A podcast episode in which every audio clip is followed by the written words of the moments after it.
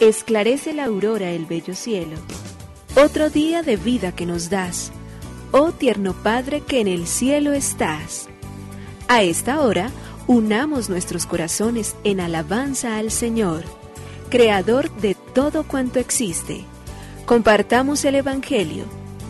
Reflexionemos en su palabra. Esto es, Esclarece la Aurora, con el Padre Antonio Ramírez. Bienvenidos.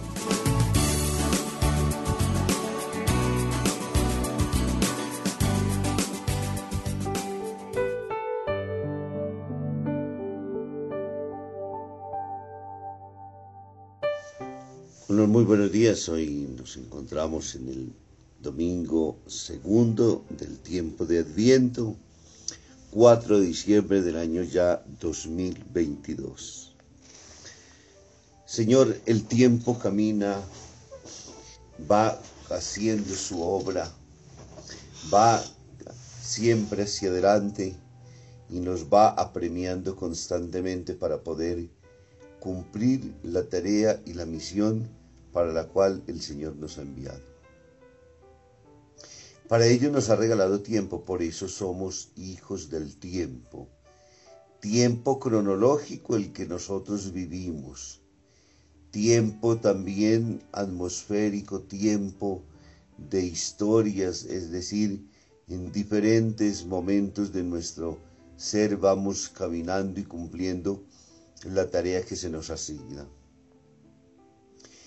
Litúrgicamente la iglesia nos invita de manera muy especial a convertirnos. Ese es el trabajo constante, lo que más nos pide y nos invita, lo que nos llama el Evangelio de Mateo en este día. Y nosotros no podemos ser jamás sordos al mensaje que nos hace las Sagradas Escrituras. Pero en este mismo tiempo también es un tiempo entonces del cual mientras nosotros nos vamos preparando con muchísima alegría a vivir todas estas fiestas y a caminar en la sabiduría y en la certeza de lo que a nosotros nos toca, tenemos obligatoriamente entonces también unas responsabilidades sociales que nos van dando y que nos van pidiendo para que podamos cumplirlas con la conciencia con la cual nos toca, porque el tiempo va pasando. Las Sagradas Escrituras son sabias en ella, en decirnos de que somos seres transitorios, somos seres de paso. Hoy estamos, mañana no lo sabemos, no depende de nosotros, depende solamente del buen Dios que al llamarnos a la vida nos signó también con el tiempo. Es el domingo, es el día de la palabra, es el día de la escucha, es el día del encuentro, es el día de la oración es el día de la reflexión, es el día en el cual hoy nosotros vivimos cristianamente y auténticamente todo ese cúmulo de virtudes y de gracias que nos concede a nosotros Dios mismo. Hoy entonces, en la alegría de los hermanos y de las hermanas, nos reunimos como hijos de Dios para celebrar juntos la Sagrada Eucaristía, para poder hacer de ella la más perfecta de todas las oraciones que le podemos ofrendar a Dios para poder hacer sentir con nuestro empeño y en nuestro esfuerzo de que el Señor que vive y vive en nosotros nos fortalece para poder ser testigos. Por ello hoy entonces caminemos juntos, démosle gracias a Dios, démosle gracias por este tiempo de gracia que es el tiempo del adviento, el tiempo cronológico, los años y los días que el Señor nos permite vivir. Por ello le decimos gracias, oh Señor Creador del universo. Nos unimos a la Iglesia Universal que ora. Esclarece la aurora el bello cielo, otro día de vida que nos das. Gracias a Dios, Creador del universo, oh tierno Padre que en el cielo estás. Nuestras voces unimos al concierto que el universo eleva ya en tu honor. Desde la tierra al cielo más profundo, tierno Padre magnífico Hacedor, conserva nuestras almas sin pecado, a nuestro cuerpo da fuerza y salud, y nuestra mente ilumina piadoso con un rayo benéfico de luz. Por nuestra amada patria suplicamos, por la iglesia elevamos oración, por nuestros amados padres y familia, siempre dichosos los hagas tú, Señor. En tu santo nombre, comenzamos este día de vida que nos das. Haz que lo acabemos santamente, oh Padre nuestro que en el cielo estás.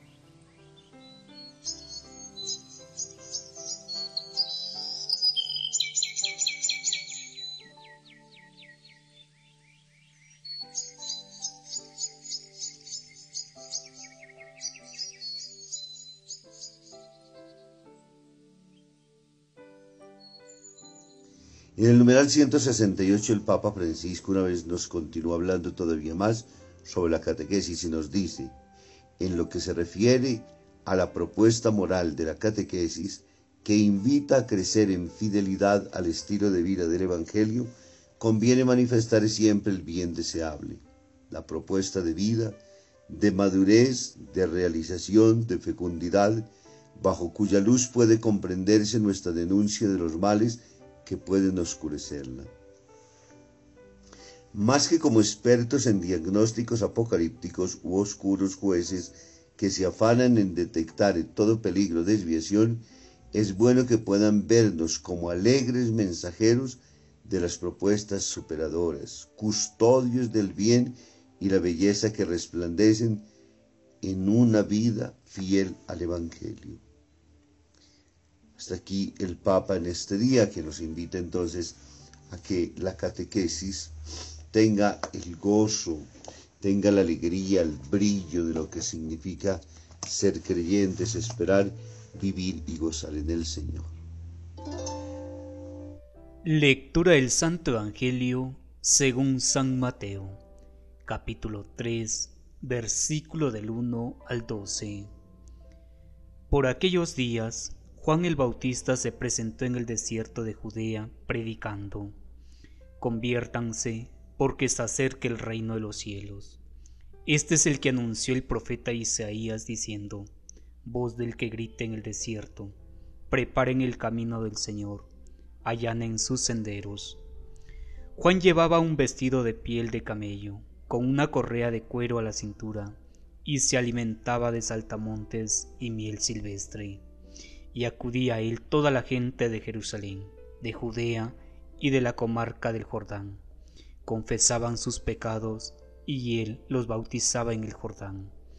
Al ver que muchos fariseos y saduceos venían a que los bautizara, les dijo, Raza de víboras, ¿quién les ha enseñado a escapar del castigo inminente? Den el fruto que pide la conversión y no se hagan ilusiones pensando, tenemos por padre Abraham. Pues les digo que Dios es capaz de sacar hijos de Abraham de estas piedras. Ya toca el hacha la raíz de los árboles, y todo árbol que no dé buen fruto será talado y echado al fuego. Yo los bautizo con agua para que se conviertan, pero el que viene detrás de mí es más fuerte que yo, y no merezco ni llevarle las sandalias. Él los bautizará con Espíritu Santo y fuego. Él tiene el bieldo en la mano, aventará su grano, reunirá su trigo en el granero y quemará la paja en una hoguera que no se apaga. Palabra del Señor. Gloria a ti, Señor Jesús. El Evangelio de Mateo hoy en el capítulo 3, versículos del 1 al 12 nos coloca de manera muy, muy especial en la persona y en la figura de San Juan el Bautista, quien entonces llega con su predicación contundente, una palabra que jamás pasa de moda. Conviértanse porque está cerca el reino de los cielos.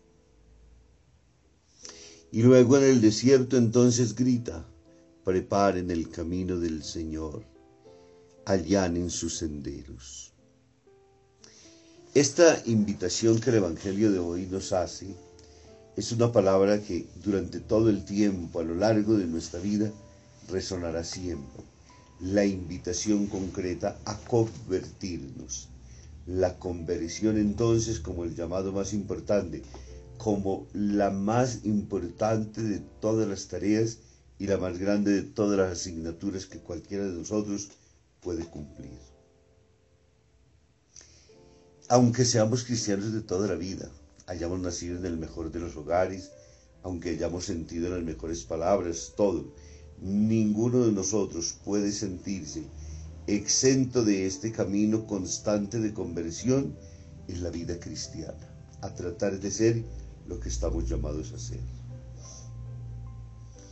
Y por ello entonces, en virtud de la Navidad que estamos preparando, entonces lo primero que nos permite es que no nos quedemos en la alegría del consumismo, ni en la alucinación de lo que nos ofrece como éxtasis el mundo de hoy.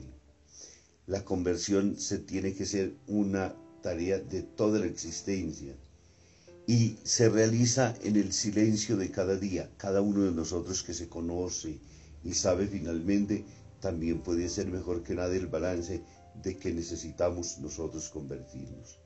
Y llegar a la gran conclusión como hacemos cada vez que renovamos nosotros nuestras promesas eh, evangélicas y cada vez que renovemos nuestra fe, lo primero que decimos es que nunca estamos convertidos definitivamente, que el cristianismo no tiene etapas, que no tiene fin, es un camino siempre en continuo avance. Y para ello no podemos de ninguna manera nosotros entonces aplazar. Para ello tenemos que dedicarnos a trabajar. ¿De qué hemos de convertirnos de todo el pecado que han ido en nuestro corazón? ¿En cuáles? En la inmensidad de manifestaciones que tiene a través del egoísmo y la soberbia, la agresividad, la violencia, la lujuria, la mentira, el desamor, ese hecho de ser clasistas, de tener doblez, apatía, desesperanza. Y en virtud de todo ello que debe surgir entonces en nosotros, seres generosos y altruistas, humildes y pacíficos, castos y transparentes, que debemos llamar, acogedores y serviciales, sinceros testigos de la esperanza del mundo. No podemos jamás olvidar nuestros pecados de omisión. Cuánto bien dejamos de hacer y cuánto testimonio evangélico le robamos a nuestra vida cristiana por solo cobardía, por comodidad o por pereza. Y por ello tenemos obligatoriamente que ponernos. Esta es la invitación que nos está haciendo el Señor por boca de Juan y el evangelista San Mateo, que no deja durante todos los años de estarnos siempre recordando la palabra. Hemos de recordar, de convertirnos entonces en testimonio cristiano al estilo de quien, de Juan el Bautista, siendo que testigos de la luz en el mundo, ante los hermanos y las hermanas, haciendo todo el bien posible que esté bajo nuestro alcance, con esa utopía mesiánica que nos entregó Isaías en la primera lectura, que haya paz, justicia, fraternidad, donde imperan violencia, desigualdad, injusticia, violación de las libertades, de todos los derechos humanos, explotación de los pobres, ese clasismo segregador y, y a veces estúpido que piensa que hay gente de mayor valor que otro. Solo de esa manera podremos decir que nuestra Eucaristía Dominical, que nuestro encuentro con el Señor, que nuestra presencia en la celebración habrá encontrado entonces sus hondas raíces para poder alabar a una sola voz a Dios y decirle a Dios Padre con nuestro Señor Jesucristo, el que nos redimió del pecado y el que nos enseñó a amar profundamente a Dios y con todo el corazón también a nuestros propios hermanos. Que esta invitación del Evangelio del día de hoy siga resonando siempre en nuestros corazones. Nos bendiga el Padre, el Hijo y el Espíritu Santo. Muy feliz y bendecido domingo para todos.